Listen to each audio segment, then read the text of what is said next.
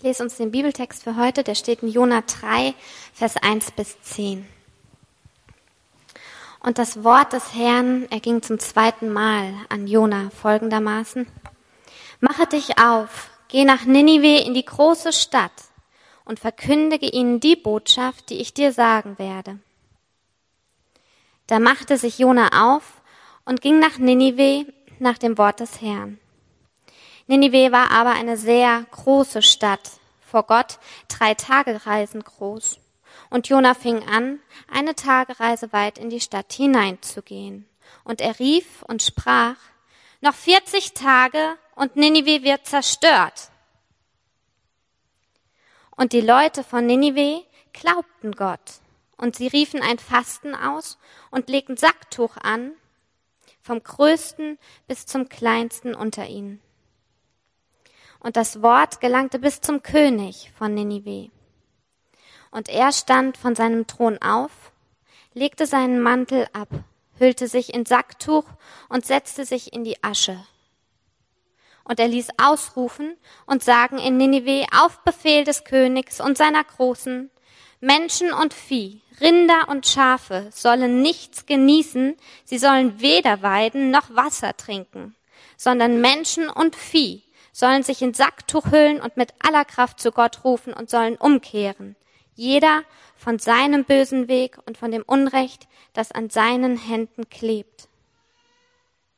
Wer weiß, Gott könnte anderen Sinnes werden, es sich gereuen lassen und ablassen von seinem grimmigen Zorn, so dass wir nicht untergehen.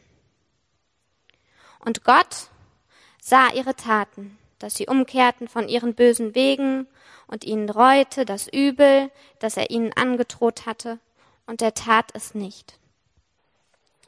Ja, ich würde gern, äh, bevor wir mit der Predigt beginnen, würde ich gerne nochmal beten.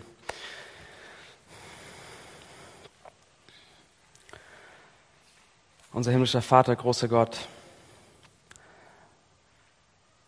vielen Dank für diesen alten Text und vielen Dank für das, was wir darin äh, über dich lernen können. Und ich danke dir, dass du wirklich, wie Lenny das vorhin auch gesagt hat, dass du hier bist.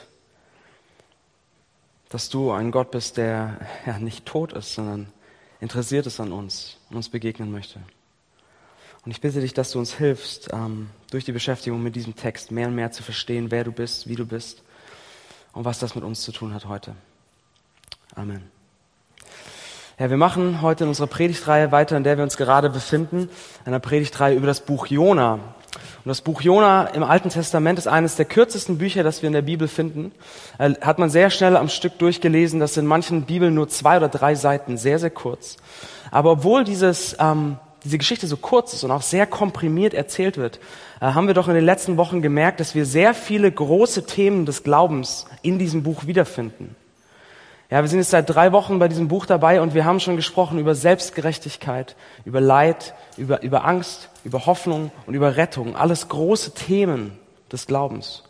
Und heute kommen wir zu einem weiteren Thema, das auch so ein großes Thema ist. Und das ist Umkehr. Also eine Umkehr zu Gott. Oder man könnte sagen, eine neue Hinwendung, eine neue Zuwendung zu Gott, die damit gleichzeitig auch eine Abwendung von etwas anderem, von etwas Altem ist.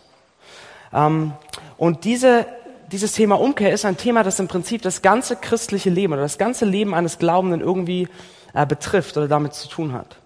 Ob das eine allererste Hinwendung zu Gott ist, so ein allererstes Fragen nach ihm, vielleicht auch sehr skeptisch, so ein allererstes Mal sich mit Gott wirklich auseinanderzusetzen, oder ob, das das, oder ob es das hundertste Mal ist, dass jemand, der schon lange Christ ist, sich Gott wieder zuwendet, sich ihm wieder zukehrt. Und als Martin Luther äh, vor fast 500 Jahren seine 95 Thesen aufschrieb, die er ja dann an diese Domtür in Wittenberg nagelte, lautete die erste dieser Thesen, lautete, das ganze Leben des Glaubenden ist Umkehr. Also ein Thema, das auf irgendeine Art und Weise mit jedem von uns hier zu tun hat. Egal, ob ihr euch heute mal nur Kirche irgendwie mal anschaut oder mal zum allerersten Mal nach Gott fragt oder ob ihr schon lange Christ seid. Das hat mit uns allen irgendwie zu tun.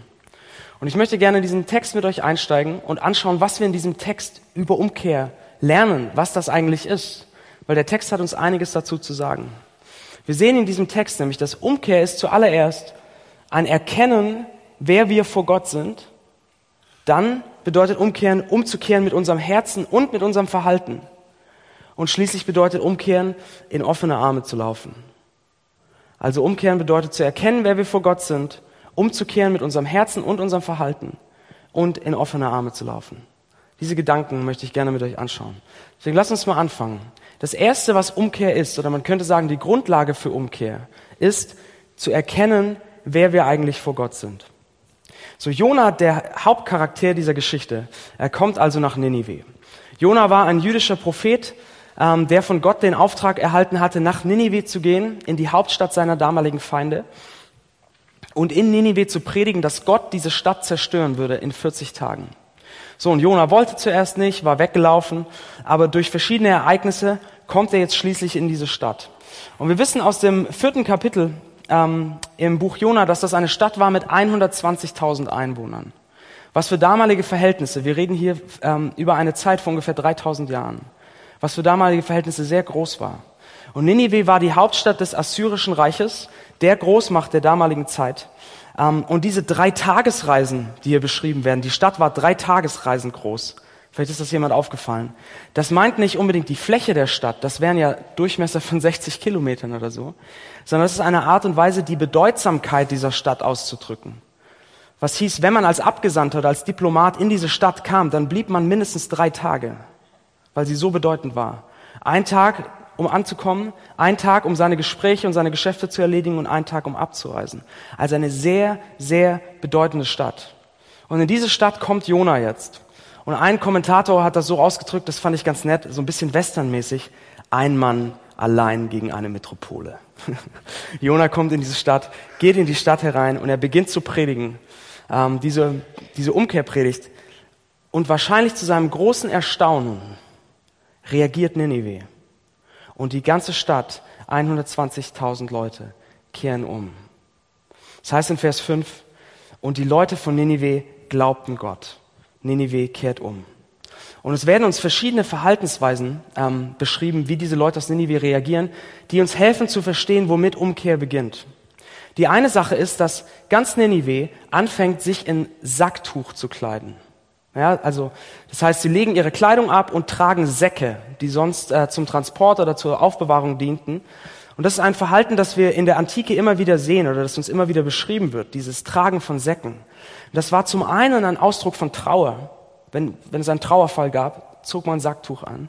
Aber zum anderen war das ein Zeichen von Umkehr. Es war nämlich ein Zeichen von Erniedrigung und Demut. Ja? Das heißt, all die äh, Zeichen von Wohlstand, Macht oder Reichtum, die man durch äußeres Erscheinungsbild ja ausdrücken konnte, wurden abgelegt und ein Zeichen von absoluter Niedrigkeit, ein Sack, wurde angezogen. Und dazu oft noch verbunden mit diesem Besprenkeln von Asche. Also ein absolutes Zeichen von sich erniedrigen, sich in Demut gegenüber jemand anderes erniedrigen. Das sehen wir ganz besonders ähm, oder sehr praktisch sehen wir sehr konkret an ähm, dem König von Ninive. Ja, Ninive war zu dieser Zeit, das hatte ich gesagt, die Hauptstadt des Assyrischen Reiches. Und der König von Ninive war der König dieses gesamten Reiches. Das heißt, wir haben hier einen der bedeutendsten Machthaber der damaligen Zeit vor uns. Aber das ist noch nicht alles. Im Assyrischen Reich galt der König als eine menschliche Stellvertretung des äh, Staatsgottes Assur. Das heißt, diesen König umgab so ein bisschen was wie so eine göttliche Verehrung, könnte man sagen. Wie so ein halbgöttlicher Status.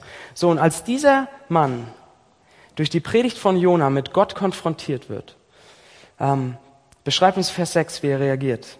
Er stand von seinem Thron auf, legte seinen Mantel ab, also seinen Königsmantel, purpur, Nerz, bestickt, Riesending wahrscheinlich.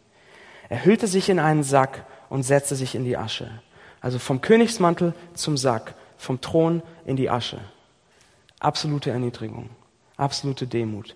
Ganz Ninive legt den Sack an, bestreut sich mit Asche und drückt damit aus, Gott, im Vergleich zu deiner Größe und deiner Bedeutsamkeit sind wir unbedeutend, sind wir niedrig, sind wir wie nichts.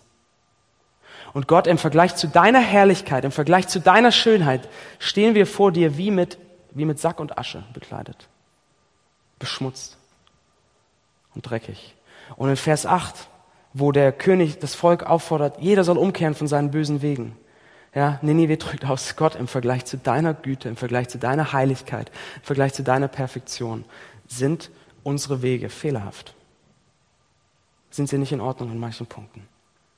Damit beginnt hier Umkehr äh, von Ninive. Ninive erkennt, wer sie vor Gott sind.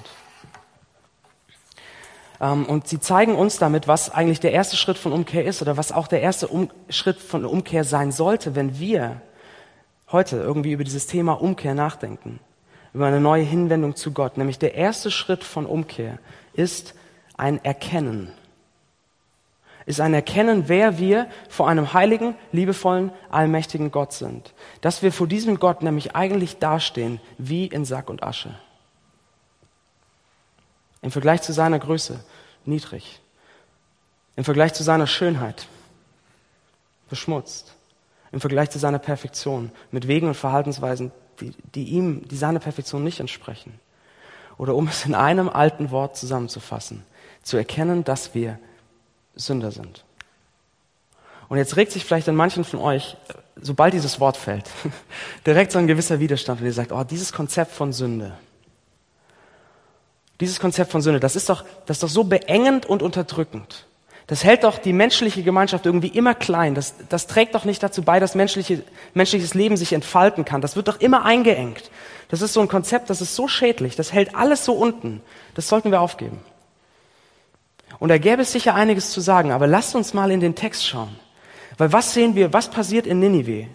Durch das Konzept von Sünde, durch, die, durch das Erkennen, dass sie eine Notwendigkeit zur Umkehr haben, geschieht etwas, was menschliches Leben nicht eindämmt, sondern das Gegenteil, was es fördert.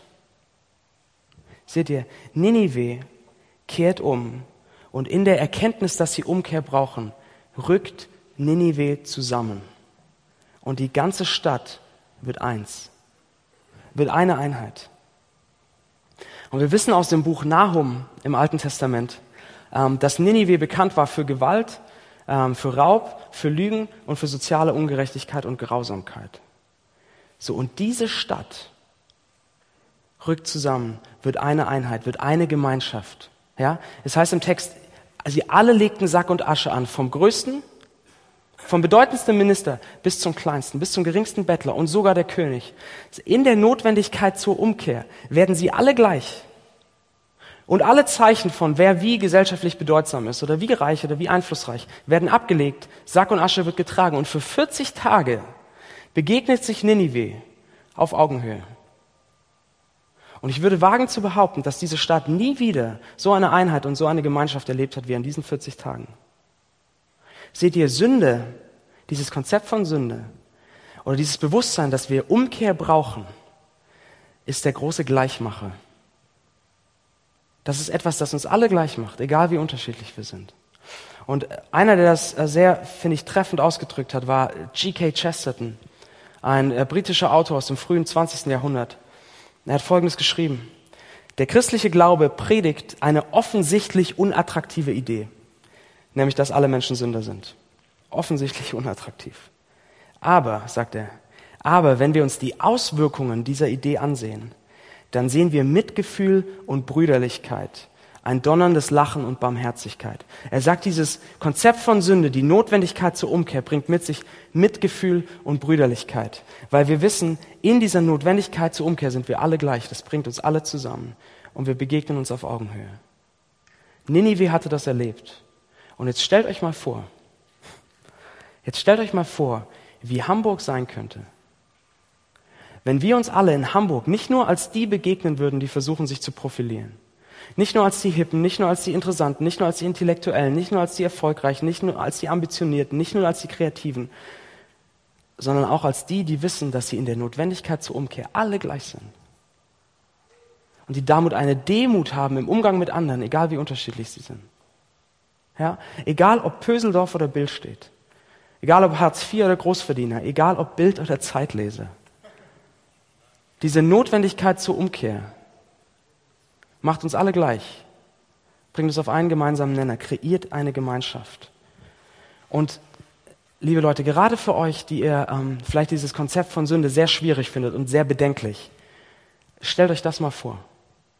Stellt euch mal so eine Gemeinschaft vor. Was sonst was sonst gibt es, was über alle menschlichen Unterschiede hinweg, über alle sozialen, kulturelle und ethnische Unterschiede, Was gibt es, was über all diese Unterschiede Menschen so zusammenbringen kann, wie das Wissen, dass wir alle auf Gott angewiesen sind? Was sonst kann so eine Demut und so eine Gemeinschaft kreieren, wie dieses Konzept von Sünde, dass wir Umkehr brauchen vor einem perfekten Gott? Das ist das Erste, was wir sehen über Umkehr. Umkehr beginnt äh, mit einem Erkennen, wer wir vor Gott sind, dass wir Umkehr brauchen. Und bevor wir einen Schritt weitergehen, Leute, lasst uns doch im Hamburg-Projekt damit anfangen, so über Gemeinschaft nachzudenken, dass wir uns nicht nur als die begegnen, die anscheinend alle äußerlich ihr Leben im Griff haben, dass wir uns nicht nur als die Frommen begegnen, sondern dass wir uns auch als die begegnen, die wissen, dass wir zerbrochen sind, dass wir Sünder sind, dass wir Umkehr brauchen, jeder von uns.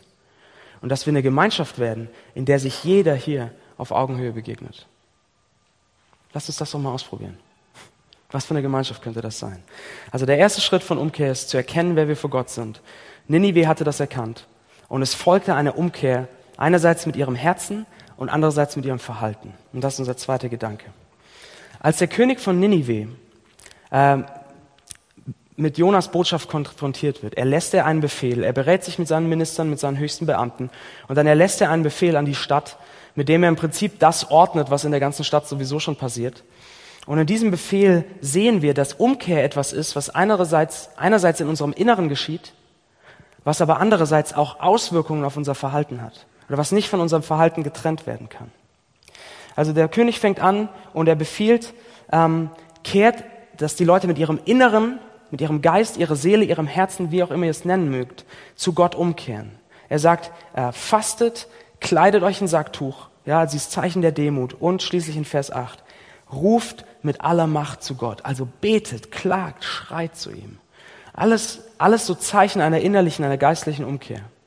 Und das Interessante ist, vielleicht ist euch das beim Lesen aufgefallen vorhin, dass die Tiere damit reingenommen werden. Habt ihr das gemerkt? Ja, ganz Ninive soll innerlich umkehren, aber der, der König macht nicht bei den Menschen Halt. Er sagt, auch alle Tiere sollen fasten, sollen Säcke anziehen, was total absurd ist, und sollen zu Gott schreien. Ja, das ist so ein bisschen, ähm, wenn die Stadt zerstört wird, sterben auch die Tiere. Also können die Tiere ja auch ihren Beitrag dazu leisten, dass es nicht passiert. Das ist so, das ist, das wirkt absurd für uns, oder? Das ist so die gleiche Logik wie, wenn meine Wohnung brennt, stirbt auch mein Meerschweinchen. Und deshalb habe ich dem jetzt mal so einen kleinen Feuerlöscher in den Käfig gestellt, weil das kann ja was dazu beitragen, dass die Wohnung nicht brennt. Das ist die Logik und das wirkt absurd oder belustigend für uns. Aber seht ihr, was sie hier machen? Sie schöpfen einfach jedes Mittel, das ihnen einfällt, schöpfen sie aus, um zu zeigen, wie ernst es ihnen ist, wie groß ihre Ernsthaftigkeit ist.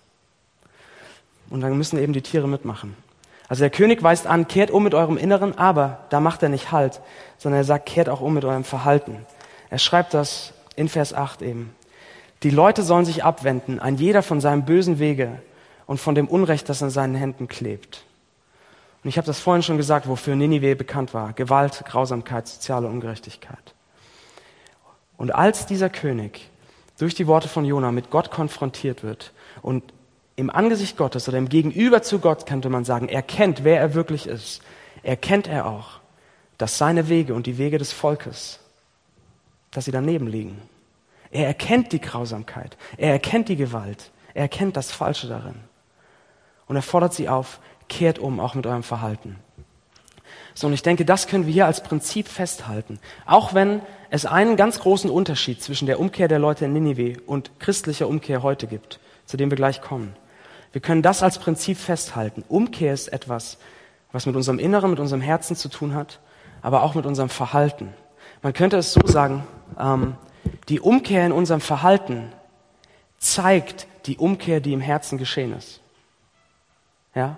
Die Umkehr im Verhalten zeigt die Ernsthaftigkeit dessen, was im Herzen geschehen ist. Oder die sichtbare Umkehr drückt etwas aus, was im Unsichtbaren, im Inneren schon geschehen ist. Und ich glaube, das ist ein Prinzip, das wir alle aus unserem Alltag kennen. Ich glaube, wir kennen alle eigentlich das Thema Umkehr und genau diese Dynamik aus unserem Alltag. Stellt, denkt mal an eine Person, mit, denen, äh, mit der euch eine enge Beziehung verbindet. Ob das jemand aus der Familie ist, ähm, ein Freund, ein Partner, wie auch immer. Und ihr habt Riesenstreit. Ihr habt Riesenstreit, weil ihr diese Person angelogen habt. Und zwar richtig ernsthaft angelogen. Ihr habt einen großen Konflikt, aber irgendwann äh, kommt ihr zur Besinnung und ihr kehrt um, sozusagen. Und kommt zurück zu dieser Person. Ihr kehrt um und sagt, weißt du was, ich habe es gemerkt, das war nicht in Ordnung. Und es tut mir leid.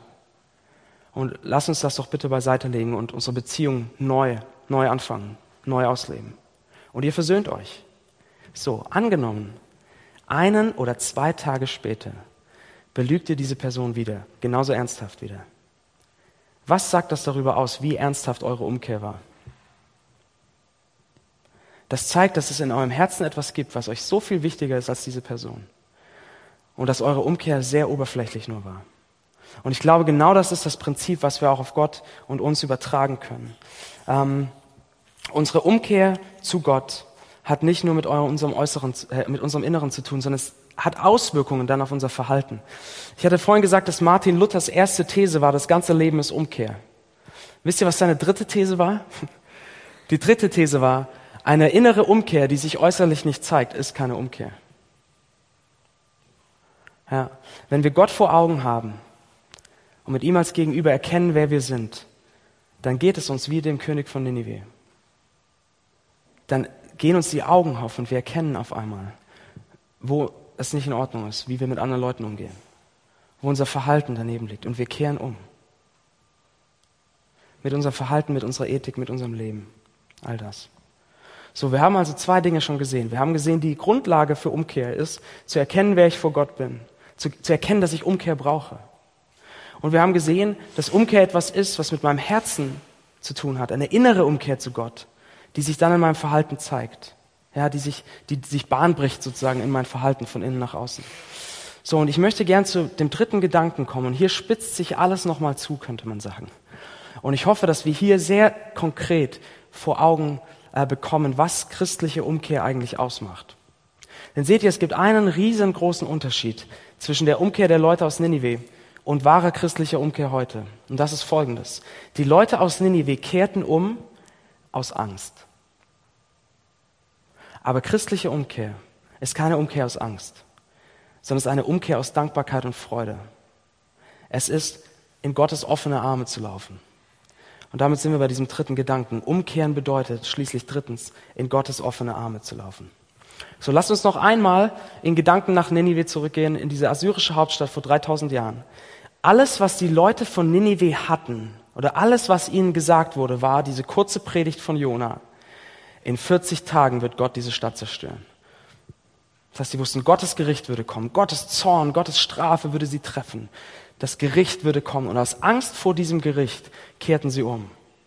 Und wir haben gesehen, sie taten, was sie konnten. Ja, sie kehrten mit ihrem Inneren um, zogen den Sack an und die Asche und sie, alle Tiere wurden mitgenommen und sie versuchten ihr Verhalten zu verändern. Sie taten, was sie konnten, um ja irgendwie dieses Gericht abzuwenden. Aber die Motivation, das, was sie angetrieben hat, hinter allem war Angst.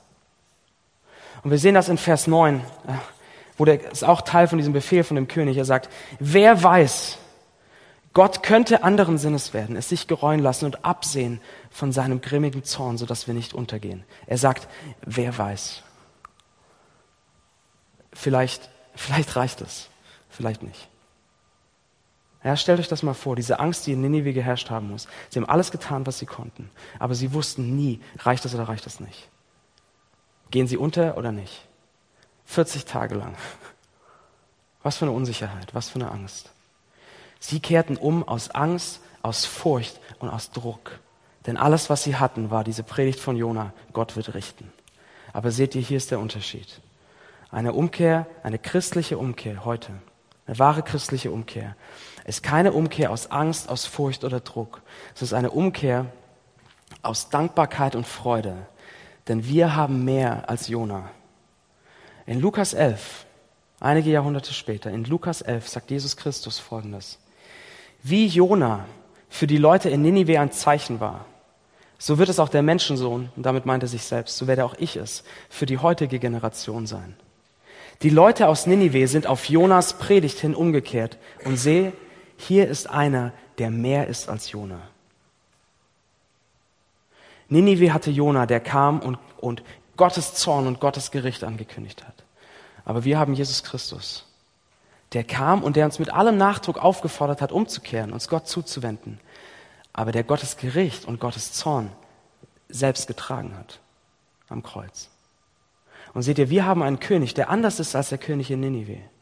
der nicht nur als Gott verehrt wurde, aber dann seinen Thron verließ, seinen Mantel ablegte und sich mit den Leuten identifizierte und sich in die Asche setzte. Nein, wir haben einen König, der wirklich Gott war, der wirklich Gott ist, der seinen himmlischen Thron verlassen hat und Mensch geworden ist auf dieser Erde der seine himmlische Herrlichkeit, seinen Königsmantel abgelegt hat, der sich mit seinem Volk, mit uns identifiziert hat, aber der sich nicht nur mit seinem Volk in die Asche gesetzt hat, sondern der sich für sein Volk in die Asche gesetzt hat. Der sich nicht nur mit seinem Volk erniedrigt hat, sondern der sich für uns erniedrigt hat, den weitesten Weg bis zum Kreuz. Wo er gestorben ist, um unsere Sack und Asche zu tragen, um unseren Schmutz und unsere Sünde zu vergeben um unsere Wege, die nicht Gottes Perfektion entsprechen, zu vergeben, aus Liebe. Und es ist dieses Kreuz, es ist dieses Kreuz von Jesus Christus, das wie nichts anderes uns ermutigt und motivieren kann, umzukehren. Das wie nichts anderes um unser Herz wirbt, unser Herz ruft, umzukehren. Denn seht ihr, wenn Jesus Christus am Kreuz hängt, dann sehe ich da zum einen, meine Sünde ist so schwerwiegend, dass der Sohn Gottes für mich sterben musste. Und das überführt mich. Das zeigt mir, dass ich Umkehr brauche. Aber auf der anderen Seite sehe ich dort, dass Gott selbst mich so sehr liebt, dass er für mich sterben wollte. Und das gewinnt mein Herz. Und das ermutigt mich umzukehren. Denn zu wem sollte ich denn laufen? Wo sollte ich mich denn hinwenden? Zu wem sollte ich denn umkehren? Wenn nicht zu dem, der sein Leben für mich gegeben hat. Für wen sollte ich mit meinem Herzen und meinem Verhalten leben, wenn nicht für ihn? Und seht ihr, das ist der Kern von christlicher Umkehr. Es ist eine Reaktion aus Dankbarkeit und Freude auf das, was er getan hat. So. Christliche Umkehr geschieht nicht aus Angst und Druck, sondern aus Freude. So, und ich möchte diesen Punkt, ich bleibe hier mal einen Moment bei diesem Punkt, weil ich möchte das vertiefen, dass wir das wirklich verstehen, wo der Unterschied ist. Der Unterschied zwischen einer Umkehr aus Angst oder Druck, wie wir alle wissen, wie es in der Vergangenheit in der Kirche oft geschehen ist. Ja? ähm, ein Unterschied zwischen einer Umkehr aus Angst und Druck oder einer Umkehr aus Dankbarkeit fürs Evangelium. Und einer, der das ganz poetisch, finde ich, ausgedrückt hat, war ein Mann namens Stephen Charnock. Das war ein englischer äh, Prediger im 17. Jahrhundert. Und er hat Folgendes gesagt. Er hat gesagt, jemand, der aus Angst und Druck oder aus Gesetzen, der das umkehrt, sagt im Prinzip zu Gott, ich habe, ja, so eine Haltung im Prinzip, ich habe eine, eine Macht verärgert, die wie das Brüllen eines Löwen ist. Ich habe den erzürnt, der der allmächtige Herr über Himmel und Erde ist. Ich habe den verärgert, der mit seinem Wort die Fundamente der Welt in Stücke reißen könnte. Aber eine Umkehr aus Dankbarkeit, aus Freude, aus Liebe sagt, ich habe mich gegen den vergangen, dessen Güte wie das Tröpfeln des Taus ist. Und ich habe einen Gott erzürnt, der die Haltung eines Freundes hatte. Oh, mein eisernes, steinernes und kaltes Herz. Jemand, der aus Angst und aus Druck umkehrt, sagt, ich habe Gottes Gebote gebrochen. Aber jemand, der aus Liebe und Dankbarkeit umkehrt, sagt, ich habe Gottes Herz gebrochen. Oder ich habe dazu beigetragen, dass er gebrochen wurde am Kreuz. Und wenn jemand aus Angst oder Druck umkehrt, dann ist die größte Sorge, die er hat, die Sorge vor der Konsequenz der Sünde. Wer aus Angst umkehrt, die größte Sorge ist die Strafe, das Gericht, die Konsequenz. Okay, ich kehre um, ich mache das nicht mehr, weil sonst ist Gott zornig. Sonst straft Gott oder wie auch immer. Die größte Sorge ist die Konsequenz. Aber wenn ich umkehre aus Dankbarkeit für dem, was Jesus Christus für mich getan hat, dann ist meine größte Sorge nicht die Konsequenz meiner Sünde, sondern meine größte Sorge ist meine Sünde selbst. Denn ich sehe, diese meine Sünde ist ein Affront für den, der mich so liebt. Jesus Christus ist gestorben, um mir das zu vergeben. Er ist gestorben, damit ich so nicht mehr lebe. Er ist gestorben, damit mich das nicht mehr bestimmt. Wie könnte ich mit dieser Sünde den weiter verletzen, der mich so sehr liebt? Wie könnte ich ihn mit dieser Sünde immer wieder verwunden, immer wieder ans Kreuz schlagen? Wie könnte ich weiter so in dieser Sünde leben, für die er sich hat zerschlagen lassen, um sie mir zu vergeben? Sondern wir fragen, wie kann ich den, der mich so liebt, lieben? Mit meinem Herz und meinem Verhalten.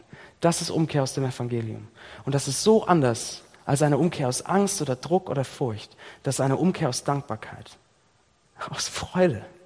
Umkehr und Freude. Zwei Worte, die man wahrscheinlich so nicht zusammenpacken würde, aber im Evangelium passiert es. Und deshalb lasst uns so zum Ende kommen. Leute, schaut auf den, der am Kreuz hängt, der seinen Königsmantel ablegt, der sich für euch in die Asche setzt, der sich erniedrigt, um eure Schuld zu tragen und zu vergeben. Schaut auf ihm und kehrt um. Kehrt um zu dem Gott, der euch liebt. Und lasst uns umkehren mit unserem Herzen, dass wir erkennen, dass wir unser Herz an andere Dinge, an andere Ersatzgötter gehängt haben, dass wir Gott den Rücken zugewendet haben. Und lasst uns umkehren zu ihm. Und vielleicht tut ihr das zum allerersten Mal, dass ihr sagt, wenn das wirklich stimmt, dass du mich so liebst und dass, dass ich dir so wertvoll und so wichtig bin, dann will ich mehr herausfinden, wer du bist. Und dann will ich vielleicht einen allerersten kleinen Schritt gehen, mein Leben mit dir zu leben. Vielleicht tut ihr das zum ersten Mal.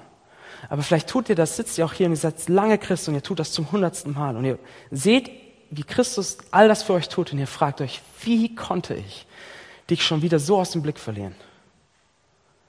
Wie konnte es geschehen, dass mein Herz dir gegenüber schon wieder so kalt geworden ist? Hier bin ich, Gott, einmal mehr. Lasst uns umkehren mit unserem Herzen und lasst uns umkehren mit unserem Verhalten. Als Zeichen dessen, was in unserem Herzen geschehen ist. Gerade für diejenigen von euch, die sich schon länger mit Jesus beschäftigen. Wo gibt es Punkte in eurem Leben, von denen ihr eigentlich, und das trifft für mich ganz genauso zu, wo gibt es Punkte in eurem Leben, von denen ihr eigentlich wisst, dass Jesus gestorben ist, um das zu vergeben. Dass Jesus gestorben ist, damit euch das nicht mehr bestimmt, dass ihr nicht mehr so lebt. Was ist das bei euch? Wo drückt eure, euer Verhalten noch nicht aus, dass euer Herz umgekehrt ist? Wo ist das bei euch? Dann kehrt um, auch mit eurem Verhalten. Nicht aus Angst, nicht aus Druck, nicht aus Furcht, sondern aus Dankbarkeit und Liebe für das, was er für euch getan hat. Deswegen lasst uns umkehren und in seine offenen Arme laufen. Ich bete noch zum Schluss.